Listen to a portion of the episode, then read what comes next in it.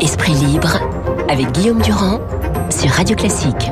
Euh, Philippe euh, Tesson, Cécile Cornudet sur l'antenne de Radio Classique, l'un de nos dieux les plus percutants, l'un de nos duos les plus percutants. Cécile, première question toute simple, qu'on la, la pose depuis le début de la matinale. Vous qui connaissez particulièrement bien euh, les arcanes du pouvoir, est-ce que vous avez l'impression qu'il peut y avoir quelque chose de caché, de pas encore annoncé, qui sera l'apanage d'Emmanuel Macron quand il fera son émission jeudi? Non, parce que je pense que tout, c'est mercredi. mercredi, pardon, mercredi. Je pense que tout rien ne sera à la hauteur de ce qui est en train de se construire, parce que plus le gouvernement essaye de chercher des solutions, plus on a l'impression que ce mouvement protéiforme monte les exigences. Mhm. Là, on n'est plus du tout sur le prix du carburant, on est sur le pouvoir d'achat, on est sur tout et n'importe quoi.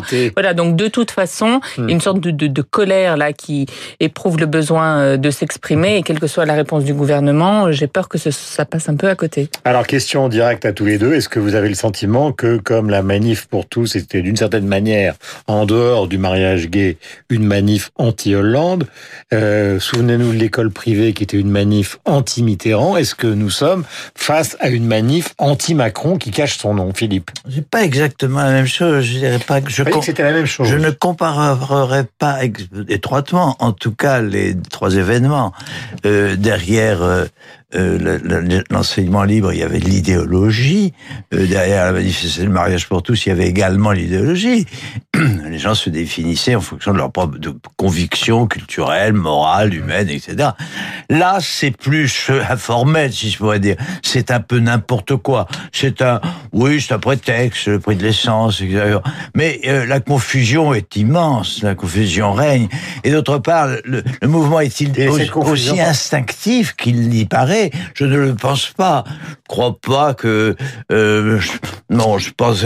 Il y a quelque chose de très artificiel euh, dans cette affaire. Alors, que dans, que dans l'histoire du l'enseignement, il n'y avait pas quelque chose d'artificiel. On pense à des... Le vocabulaire qui vous vient à l'esprit, c'est un vocabulaire d'un certain euh, inquiet, inquiet euh, sans plus. On pense à une manipulation. Et laquelle? On pense à, une, à la confusion. Mhm. Et quel, exactement quelle confusion Vous comprenez ce que je veux dire? Je comprends très bien. Et la question que je me pose et qui, évidemment, euh, donnera un droit de suite à Cécile, si c'est aussi confus que vous le dites, finalement, peut-être qu'on en fait une mayonnaise médiatique et que ça va aller à l'échec. Écoutez, s'il n'y a pas de cortex idéologique profond. Que je sache, Macron est quand même là pour cinq ans. C'est quand même extraordinaire. Bon, d'autre part, les, part, les comment dirais-je, les intérêts euh, politique et politicien apparaissent quand même très clairement dans cette affaire. J'entendais quand même ce matin Monsieur Ciotti, que j'estime plutôt, enfin c'est un homme politique important et, et intéressant. C'est exactement le contraire, c'est ça qui est bien. Non, mais c'est bien. C'est une figure oratoire que vous avez, dont vous avez le secret. Oui, euh, non, mais je, non, mais je peux répondre par, je peux, je peux choisir une entrée latérale mmh. à ce que vous me demandez. On n'en est quand même pas au point où il faut répondre, enfin, où deux et deux font face quatre. Absolument. Puis vous ne m'enjoignez pas de répondre directement à votre question. La réponse selon ma sensibilité. Je, je pense à ça. D'ailleurs, c'est finalement c'est la conclusion que je tire, la plus, euh, la peut-être la plus forte et en tout cas la plus politique. C'est, je trouve, il est contre nature que simplement euh, un an et demi à peine euh, après que Macron ait été élu, il est quand même contre nature de constater cette alliance euh, criminel et anti-civique entre Mélenchon, Le Pen et Vauquier. Je, je peux quand même. Pourquoi n'aurais-je pas cette lecture-là de l'affaire Ce qui, ce qui, attendez, ce qui, ce qui relativise mhm. euh, l'importance que vous donnez. Enfin, vous la donnez pas vous personnellement. Et on me pose des questions. L'importance qu'on peut donner à cette manifestation. Cécile. Euh, il ne s'agit pas de donner un pronostic parce que nous ne sommes pas justement dans une salle de jeu. Mais c'est vrai que si c'est incohérent, si ça manque de cortex idéologique, comme le disait Philippe pour d'autres manifestations, ça peut être un, un moindre succès. Ou est-ce que oui, vous mais c'est aussi pour ça que c'est dangereux pour euh, le gouvernement, c'est que c'est protéiforme, il ne sait pas par où le prendre, il ne sait pas avec qui parler, il ne sait pas quelles sont les revendications, il ne sait pas euh, quelle forme. Non, un, une, une, manifestation organisée par des syndicats, euh, c'est quand même encadré Il n'y a, a, pas de débordement parce que les syndicats jouent leur euh, hmm. image. Donc, ils font attention à ce qu'il y ait le moins de, de débordement possible. Là, vous avez l'impression que tous les jours, il y a un nouveau membre du, euh, euh du de pilotage des Gilets jaunes qui s'autoproclame chef euh, du truc et qui fait monter les enchères. Donc, c'est c'est vrai qu'avec les bonnets rouges, il y avait les, par exemple, les bonnets rouges en Bretagne, il y avait les élus locaux. C'est pas tout à fait pareil. Il y avait les élus locaux, il y avait le patronat. C'était les petites entreprises hmm. bretonnes qui étaient très abîmées à ce moment-là, plus les chauffeurs routiers. Et c'est parce que c'est pas ça justement que ça part dans tous les sens que c'est compliqué. Mais effectivement, ça peut mm. être un, un one shot de de, euh, de quelques milliers de gilets jaunes qui, qui klaxonnent euh, dans la France. Ça peut être que ça. Je pense que samedi, ce sera quand même important.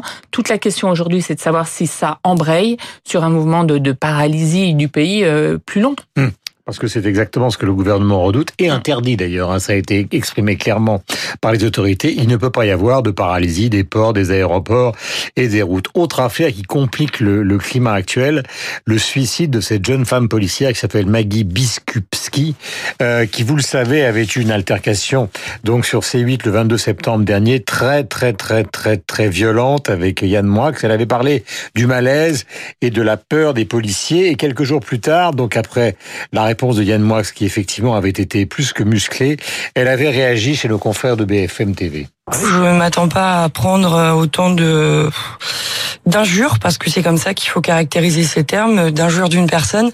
Je ne sais pas si c'est arrivé dans l'histoire de la télé qu'une personne en si peu de temps est capable de vomir à ce point sur euh, la police nationale. Je ne pense pas que dire c'est peur, c'est une faiblesse, mais c'est une force parce que dans notre profession, je pense qu'il est important d'avoir peur. Si vous n'avez plus peur, vous êtes un danger. Voilà, euh, ces propos sont d'ailleurs euh, marqués du sceau de, de l'émotion, d'autant plus qu'elle s'est donc euh, suicidée. Là aussi, euh, on a l'impression, alors il faut faire très prudent, que, que, que du côté des policiers, la colère ce matin est absolument considérable. Oui, autre chose que la colère, et puis cette colère a Il ne faut pas amalgamer à ce qui se passe avec les gilets jaunes. Attention. C'est à non, mais les policiers ont une autre raison de cette colère est justifiée par, euh, d'autres. Euh, s'il est vrai que euh, la, relation entre le, les excès monstrueux de, de, des propos de, de Yann Wax et cet événement on peut pas affirmer que la relation soit directe, mais enfin, quand même, euh, euh, comme tout ça est un état d'esprit euh, euh qui doit, euh, qui devrait, si s'il y a une morale, qui devrait mm. amener Yann Moix quand même une réflexion sur lui-même, sur la condition humaine. bon, bref, ça, c'est ce qu'on peut dire. Mm. Ça, ça relève de comment dirais-je, ça relève de, comme vous dites, de l'émotion. Ce qui est important, c'est attention. D'un côté, il y a Macron contre les gilets jaunes, mais de la, de l'autre côté, l'opinion n'est pas, il y a l'opinion, euh, je crois, en faveur de la police. C'est, on est, s'agissant de cette dernière affaire, on est dans une espèce de guerre civile et de guerre morale. C'est mhm. tout à fait différent. On ne peut pas mettre les choses sur le même. Vous êtes d'accord avec moi C'est ce que j'ai dit. Euh, voilà. Euh, Est-ce que vous avez le sentiment, Cécile, qu'il y a un rapport euh, parce que quand Macron est arrivé au pouvoir, contrairement à Sarkozy, Mitterrand et les autres, euh, c'était 30 ans euh, d'ascension vers la politique, 30 ans de réseau, y compris dans la police. Macron, quand il est arrivé au pouvoir, il ne connaissait aucun policier, il n'avait pas vraiment de relais dans la police. Et Colomb s'en va en laissant un bilan qui est assez particulier, puisqu'il a dit en gros euh, sur le perron du ministère de l'Intérieur que c'était... Il y a le feu dans les banlieues. Il y avait le feu dans les banlieues. Est-ce que vous avez l'impression que Castaner peut tenir la barre, tient la barre dans le contexte qu'on est en train de développer ce matin Ça reste une des, des grandes inconnues, je ne veux pas dire faiblesse parce qu'on ne sait pas d'Emmanuel Macron sur toutes ces questions régaliennes. Qu'est-ce qui porte vraiment? Euh, Il n'a pas eu trop de choix manifestement politiquement que de prendre Christophe Castaner parce qu'il voulait quelqu'un de confiance à ce poste-là, mais euh, il lui a adjoint un spécialiste, un professionnel de la police, comme s'il savait lui-même que euh, ça suffisait pas juste l'image Castaner. Il y a un énorme malaise dans la police. Il y a une énorme demande d'autorité des Français parce que dans, dans, dans la marche mémorielle euh, d'Emmanuel Macron la semaine dernière. Paraît-il, beaucoup de gens l'ont interpellé sur toutes ces questions. Il n'y avait pas que la question du pouvoir d'achat. En, second rideau, si vous voulez, il y avait une demande d'autorité euh, très très forte. Et en même temps, on sent ce, ce mouvement anti-flic qui ressurgit euh, de temps en temps. Les gens sont assez schizophrènes, je pense, par rapport à la mhm. police. Ils la veulent très présente et en même temps, c'est facile de, de, de, taper du flic. je peux vous suggérer, non pas une analyse, mais une réflexion concernant justement Emmanuel Macron Le président de la République, puisque tout à l'heure vous disiez, Philippe, euh, que tout ça était quand même assez invraisemblable, cette coalition euh, de gens qui officiellement sont de bords politiques totalement opposés. Est-ce qu'il n'y a pas chez Emmanuel Macron un goût de la stratégie et une intelligence de la stratégie avérée? Je ne changerai pas de cap. Et bizarrement, une faiblesse considérable concernant les hommes. Je prends une liste. Colomb, il est parti. Euh, il a fait ce qu'il voulait. Hulot, il est parti. Il a fait strictement ce qu'il voulait. Benalla, euh, le choix, qui est un choix euh, du président de la République, on sait comment ça s'est terminé. On vient de parler de Castaner, et le moins qu'on puisse dire, c'est que Richard Ferrand n'est pas non plus très populaire au sein euh, du groupe de la République en marche. Je ne parle même pas donc euh, de l'écrivain qui est devenu consul à Los Angeles, qui a fait quand même sourire puisqu'il était proche du président de la République. Est-ce que Macron n'est pas cette, ce, ce concept un peu ambigu, c'est-à-dire d'un homme qui ne se tromperait pas sur la stratégie, mais qui se tromperait sur ses hommes fond Ça ne voudrait pas dire tout simplement. C'est une question. Hein. Bien sûr. Est-ce que ça et la question est légitime en tout cas. Mais la réponse est difficile. Est-ce que ça ne voudrait pas dire tout simplement qu'il y a chez, euh, chez, chez Macron une singulière euh, naïveté euh, c'est possible qu'il s'agisse de ça. C'est possible, à plus forte raison, au lendemain d'un week-end où on a entendu s'élever. Euh, s'élever, c'est le mot qui convient, car on est à un grand moment d'élévation intellectuelle et humaine, n'est-ce pas? S'élever une de la part de, de, Macron, la part de Macron, une pensée, une réflexion, euh, une intention, euh, d'une comment dirais, d'une intelligence, d'une noblesse et d'une justesse absolument remarquable. Je pense que nous sommes tous les trois là-dessus. Ça vous parlez des discours concernant les, discours. les discours. Voilà. Alors, tant de, tant de peu, à un âge très encore très frais, j'allais dire, il est très jeune. C'est vrai, il est beaucoup plus jeune que les gens auxquels il s'adressait, en tout cas.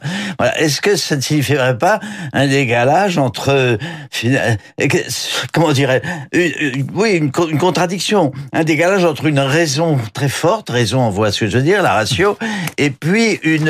Un choix des hommes arbitre, enfin, faible. C'est d'ailleurs une faiblesse dans le jugement des, des, des hommes. Est-ce que c'est pas tout simplement ça? Moi, c'est ce que je pense, en tout Parce cas. Parce que c'est un homme euh, neuf aussi. Il a fallu construire des réseaux en très peu de temps. Et vous, vous, vous avez cette liste de noms, mais il y a aussi Edouard Philippe, hein. il y a aussi Jean-Michel Blanquer, il y a aussi Agnès Buzyn, il y a aussi Nicole Pénicaud. Il a aussi su quand même faire venir à la politique des personnalités mais nouvelles. Vous savez, puisque vous les connaissez, que à part Blanquer et, et donc euh, le ministre de l'économie qui est dans le système depuis longtemps, Madame Pénicaud comme Madame Buzyn ont un capital technique considérable et un poids politique voisin de zéro. Oui, ben elles apprennent elles, se, elles, se, elles, prennent un peu de, de, de, de, confiance en elles sur le plan politique, manifestement. Elles, ce sont plutôt des exemples de sociétés civiles qui ont réussi un peu à élargir euh, leur champ. Mais bon, il y a, y a que deux noms. Hein. La naïveté ne, concernerait pas le jugement sur les autres, pas seulement le jugement sur les hommes.